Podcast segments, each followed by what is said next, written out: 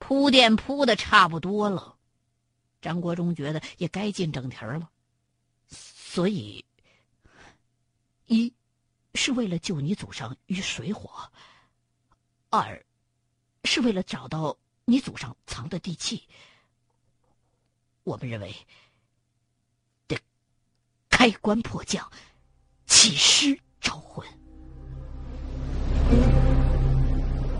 这话一出口，七叔的脑袋瓜子顿时“嗡”的一声，直挺挺的坐在了椅子上。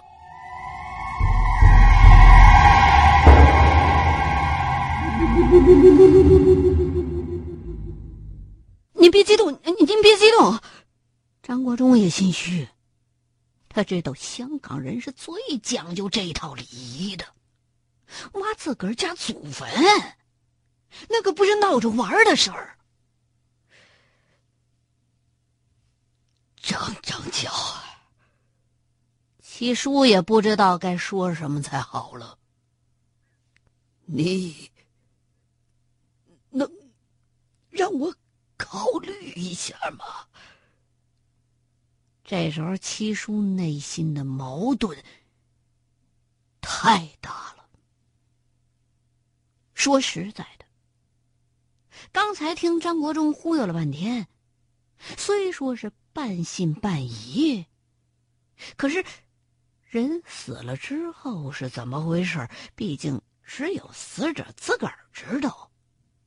虽说解除爷爷死后的痛苦，在目的性上占一点分量，可不论怎么讲。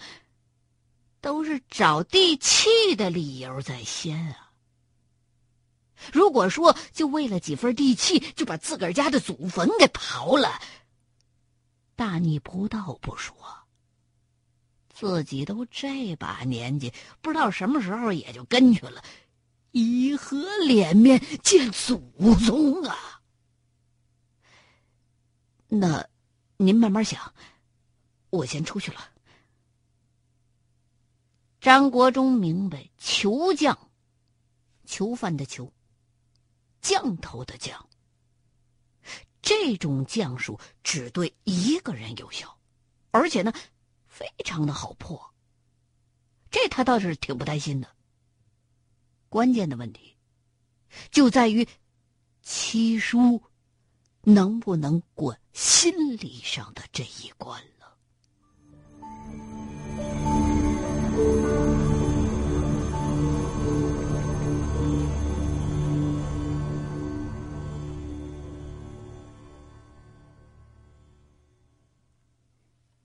二天一大早，张国忠跟老刘头又象征性的带着一帮工人，挨个屋的找地契。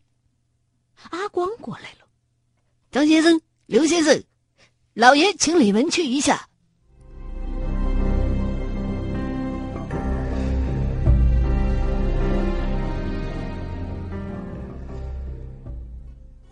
张长桥。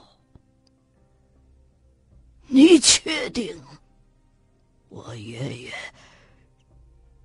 真的是中了那种恶毒的邪术了吗？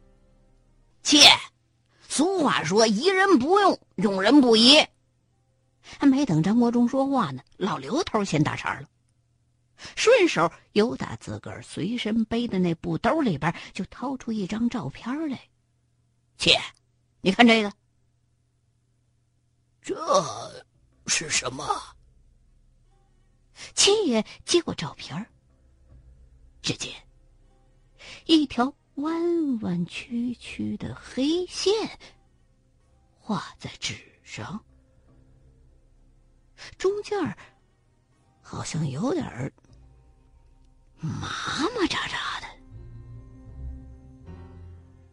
老刘头伸手打开了旁边写字台上的台灯。随手又拿过来一个放大镜，七叔接过放大镜，仔细一看，这条弯弯曲曲的黑线，竟然是由一些密密麻麻的字儿构成的。可是由于照片大小有限，所以具体照的是什么字儿看不清。这就是那种法术吗？对，就是这个。您再看这个。张国忠伸手递过来，从祖宅当中挖出的那块死玉，用手指指了一下侧面边沿上的一串很不明显的印记。七叔用放大镜一看，是一串从来他没见过的文字，也就是天文。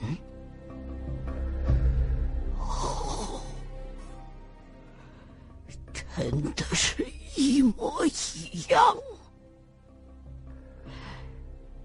赵坤城是否也会这种妖术啊？不知道，应该不会。即使会的话，好像没有这块玉，他也没法办。否则的话，咱们中间很可能已经有人不在了。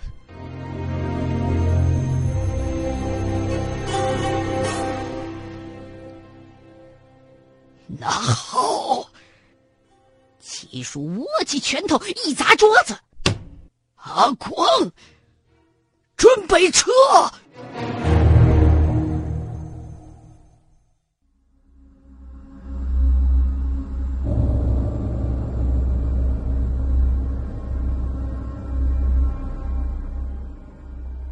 七叔家的祖坟，在一座小山的半山坡上。顺着公路，有一条人工修建的水渠。据七叔介绍，廖家祖上还没有发迹的时候，就埋在这座山上。后来到了自己爷爷那辈儿，才开始大兴土木修渠铺路，而自己的父亲，干脆将这整座山。全都买了下来，以便进一步的修治。张国忠一听，不禁暗自感叹：这地方虽说先天风水一般，但是经过大量的人工修缮和改造，其风水已经相当的不错了。这种开山凿渠的浩大工程，可能也只有七叔这种顶级富豪搞得起了。七叔爷爷的墓是一个超大号的石冢，两米高的汉白玉石碑。刻着他生前一些所谓的丰功伟绩。阿光一身黑装，很恭敬的递上了三炷香。而这时候，先到一步的古乐队和诵经队已经等了半天了。有人端上香炉，七叔拿着香。小声的叨咕了半天，把香插进了香炉里，然后起身离开。阿光一摆手，顿时鼓乐齐鸣，和尚们就开始唱经。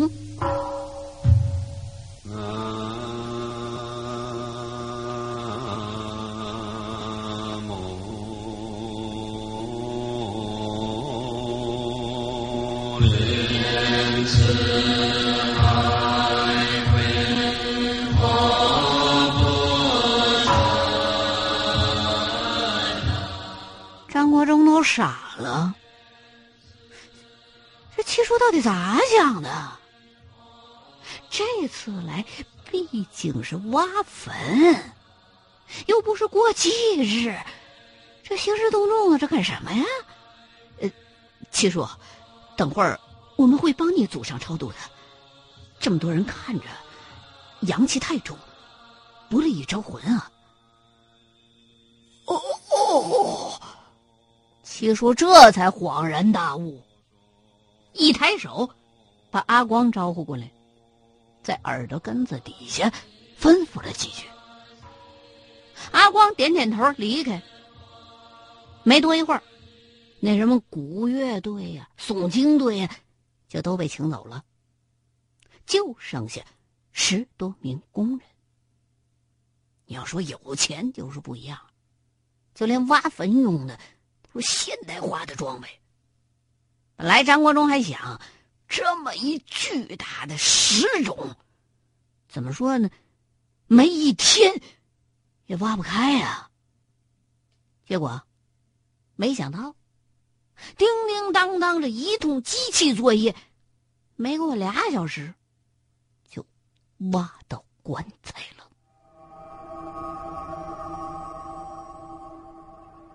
工人们由打坟里把那口棺材给抬出来，已经是埋下去将近上百年了。但是由于风水绝佳，而且用料考究，这口棺材基本上还算完好。用撬棍撬开棺材，一具腐烂了的尸体呈现在了众人的眼前。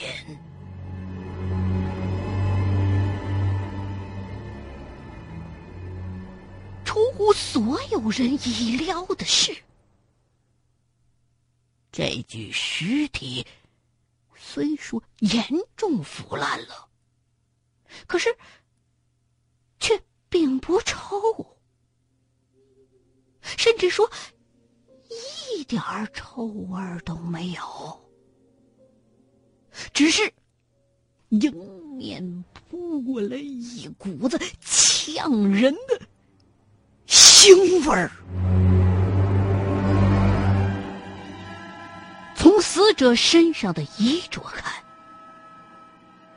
下葬的时候，应该是清末。尸骨虽然蓄着短发，可穿着却是传统的清朝服饰。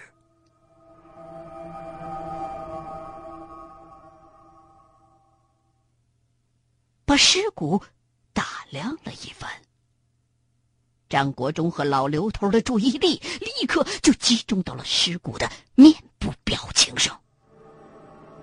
只见还残留着些许皮肉的脑袋侧到了一边儿，嘴巴夸张的开着，脸上的表情痛苦到扭曲。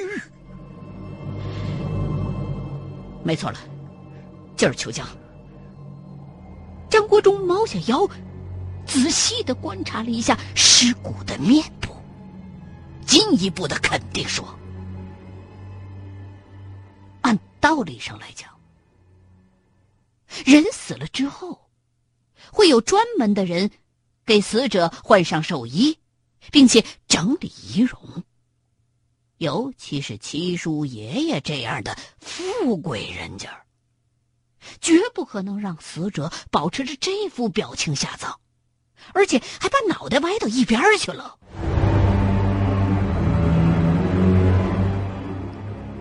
太狠了！看来这传言是真的。不懂的人倒没什么感觉。可是像老刘头这样的内行，却真切的从中感觉到了这种恶将的恐怖。哎呀，他死了以后啊，是有知觉的。雷这话是什么意思啊？阿光这时候也是好奇心十足。人死了之后还有知觉，这不是前后矛盾吗？人的魂魄离开身体之后是没有时间概念的，而且人死之后魂魄离体，不论尸身会遭到怎么样的破坏，都跟魂魄没有关系了。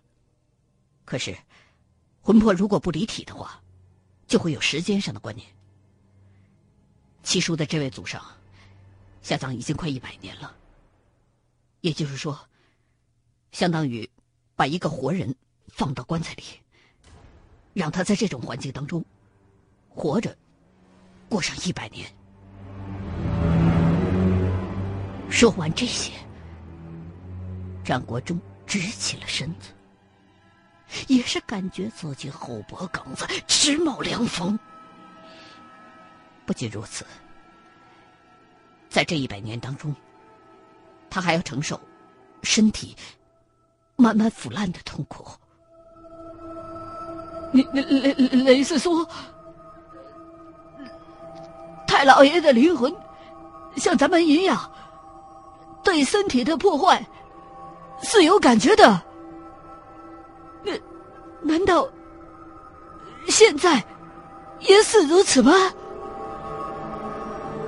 这时候，老刘头蹲下身子，仔细的又看了看尸体的头部。这脑袋就是咱们开棺的时候侧过来的。雷雷雷雷说什么？阿光不敢相信自己的耳朵。立刻也猫下腰来，仔细的观察着。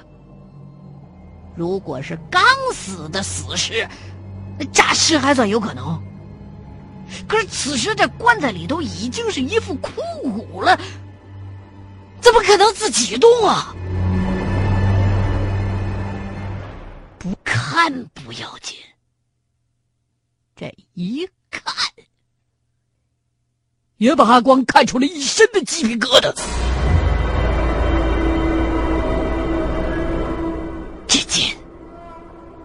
尸骨的后脑勺部分的颜色，俨然和脸的侧面不一致。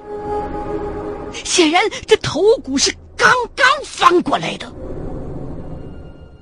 不知道是开棺的时候产生的震荡所导致，还是真像老刘头说的那样。阿光啊，你回避一下啊！老刘头开始从布兜子里一件一件的往外掏家伙。等会儿照到你们家太老爷的魂魄，国中会通知你们起来。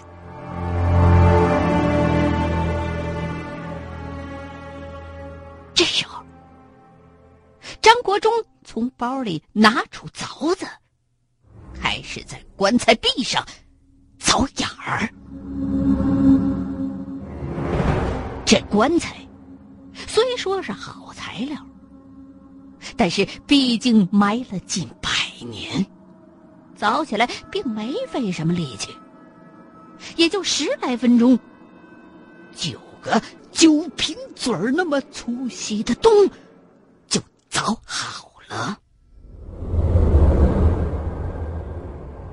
而老刘头。则用香在棺材周围插了一圈还故意的留了个缺口，然后他用蒙石的粉末在尸骨上稀稀拉拉的撒了一层，再在棺材周围。摆了一圈柳树枝，最后，张国忠后退了几步，老刘头用一根香插在了刚才那圈香的缺口上。这时候，只见一股风从棺材里头往外吹，烟雾同时往四处飞散了一下，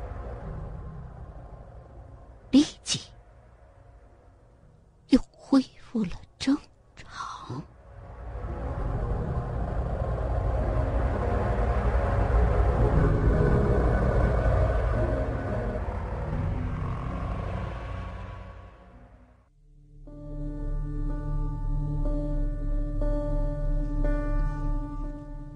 这，就是茅山术当中对付尸变的阵法，叫做静魅阵。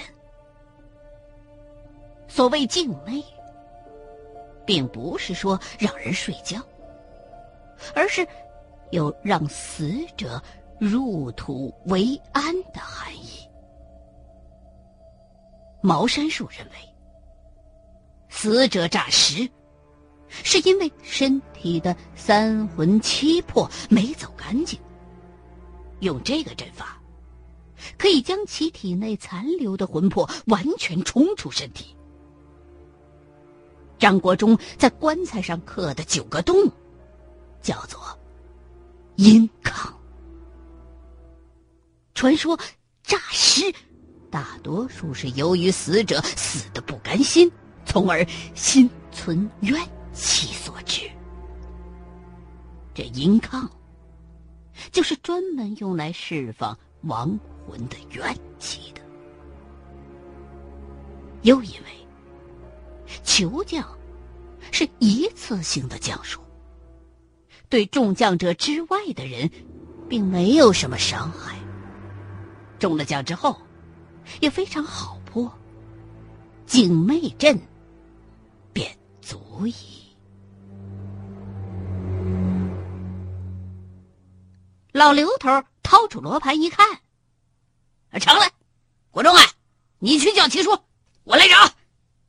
说完，老刘头就由打包里拿出了一把小桃木剑，因为啊，如果不是恶鬼，用龙鳞匕首的话，就会被直接给吓跑喽。接着，他用蒙石在地上薄薄的撒了一层，这个。叫做择道。茅山术志有云：“魂为阴，阴亦可择之。”意思是说，鬼魂是属阴的，也可以用阴气来强迫他，让他顺着这个择道走。出来。